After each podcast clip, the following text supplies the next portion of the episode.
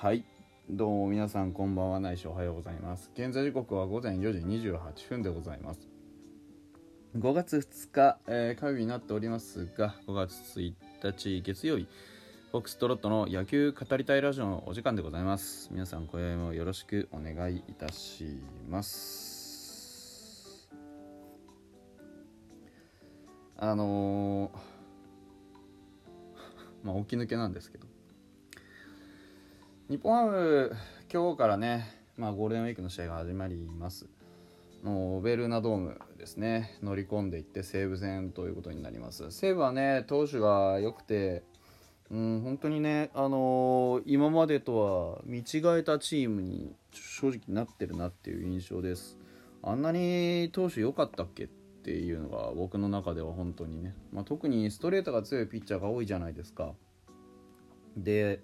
まあ、ストレートが多いピ強いピッチャーが多いってことはねそれだけあの我々としては非常に組みしづらいというわけですよ。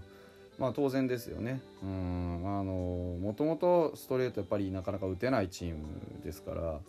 ただ今年はね、あのー、まあ、野村だったり清宮だったり万波だったりっていう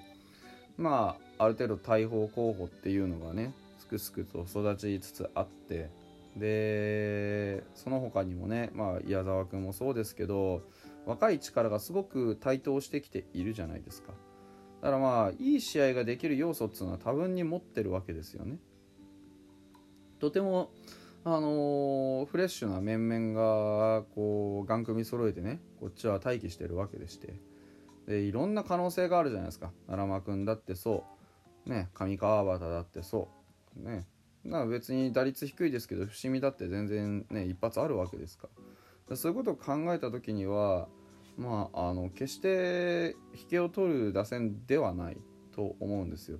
やはり警戒すべきはねおかわり君であるとかあのあの辺のやっぱ実力のあるベテランっていうのが今好調じゃないですかライオンズさんは。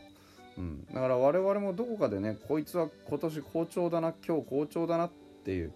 ふうに思わせられるそういう、まあ、選手を揃えないといけないわけでございますかな。うん、でまあそういうことで考えるとまあ打線のねところはまあ五分とは言いませんよもちろんあっちの方が有利なこともたくさんあるでしょうよ。うん、だから打線の方はまあまあいい試合ができる要素は揃ってると思うんです。ここ最近は点も取れてますししっかりとつながる場面も多い。真ん中の野村が打ってなくったって勝つ試合だってあるわけです。ですからそういう意味で言うとまあねあの得点の算段はまあつくかなとは思うんですよ、うん、ゼロってことはないでしょう多分。まあなんたってねあのまあ直球がねこういいピッチャーが揃ってると今言ったばっかりですけど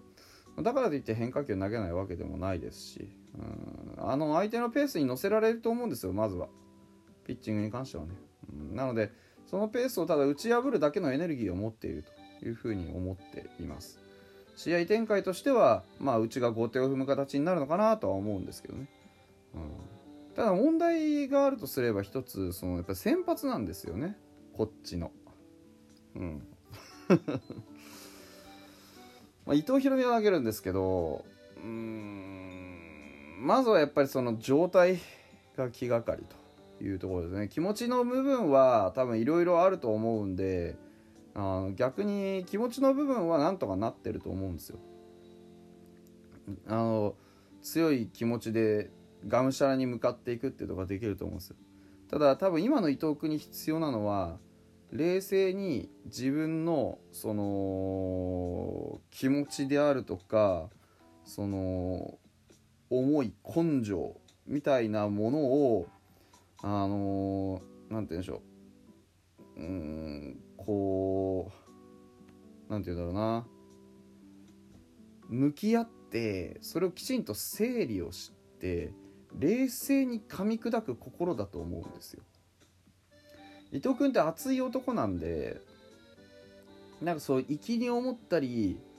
あの粋に感じたりすることっていうのをこれまでは割とあの技術力で、えー、カバーしてこれたと思うんです。要は変な話あの気持ちをちゃんと球に乗っけることができるタイプのピッチャーだったんです。でも前回のちょっとあのメタメタだだったじゃないですか、うん、であれはね僕は逆に気持ち出しすぎたせいだと思っていてなんか気持ちなんだろうなって正直な話思ってたんですけどでも前回に限ってはそのいろんなところにこう思いが逆に強くなりすぎてこうフォームのバランスとかなんとかっていうのが一切合切崩れてしまったと思うんですよ。要は何が言いたいかっていうとその非常に気持ちが先行しすぎて体が技術が追っついてこなくなっちゃった。で見ててもやっぱ右手だけで投げてるような感じがすごいしてたし急速にしたってコントロールしたってもともとああいうタイプじゃないじゃないですか、うん、だから一回その熱い気持ちっていうのを冷静に冷まして自分の姿をきちんと見直して何がいけないのか。っていうそのメカニックの修正を図らないといけないと思うんですね。逆に言うとメカニックの修正正しい投げ方さえ通すことができれば彼そんなに弱くないので、うん、仮にもやっぱりねプロ野球の世界で飛び込んできてさ、うん、2年連続でさあ2桁勝ってる。貯金は少ないけど。そういうねあの男なので僕はあの彼が後ろに回る姿とか全く見たくないので見たくないっていうのもありますしなんかすぐあの世の中の人たちはね先発がダメなら後ろに回せばいいんじゃねえかって安易なことを言うんですけど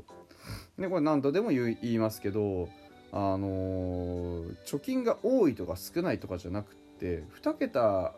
の試合を勝ちに導くことができるピッチャーっていうのを後ろに回す理由がないですよね。できますよ。もちろん。後ろに回して彼があのー、抑えになるってことは全然できますけどあの意味がないじゃないですか。だって抑えってねうちの田中正義がさここ最近だってようやくセーブがついたのを見れば分かりますけど先発がちゃんとしないと出てこれないんですよ。うん。でも先発してればね定期的に投げて勝ちを2桁拾えるわけでしょ、貯金がどうこうっていう貯金関係ないですから。そもそも貯金ができるかできないかっていうのは結局勝ち星がつく投球をしないといけないわけですからね。1つの貯金がとか2つの貯金がとかってそんなの関係ないので。あの貯金ができるかどうかっていうのは結局勝ち負けのバランスの話でしょ、うん、でも勝つことに関しては勝つこと負けることに関しては伊藤君だけがどうこうできるもんじゃないですからね。関東全部関東してるんだったらともかく。味方が援護くれない時もあるだろうし後続が打たれる時もあるだろうし、うん、伊藤君があの、まあ、もちろん負けがつくのは伊藤君が打たれた場合ですけどでもねその何て言うんでしょう投手の白星それから黒星って投手だけでコントロールできないから。勝ち星がつくも負け星がつくも結局チームメイトとのバランスだからさ。そうやって考えたら貯金が少ないなんていうのは彼だけのせいじゃないので理由にならないんですよ。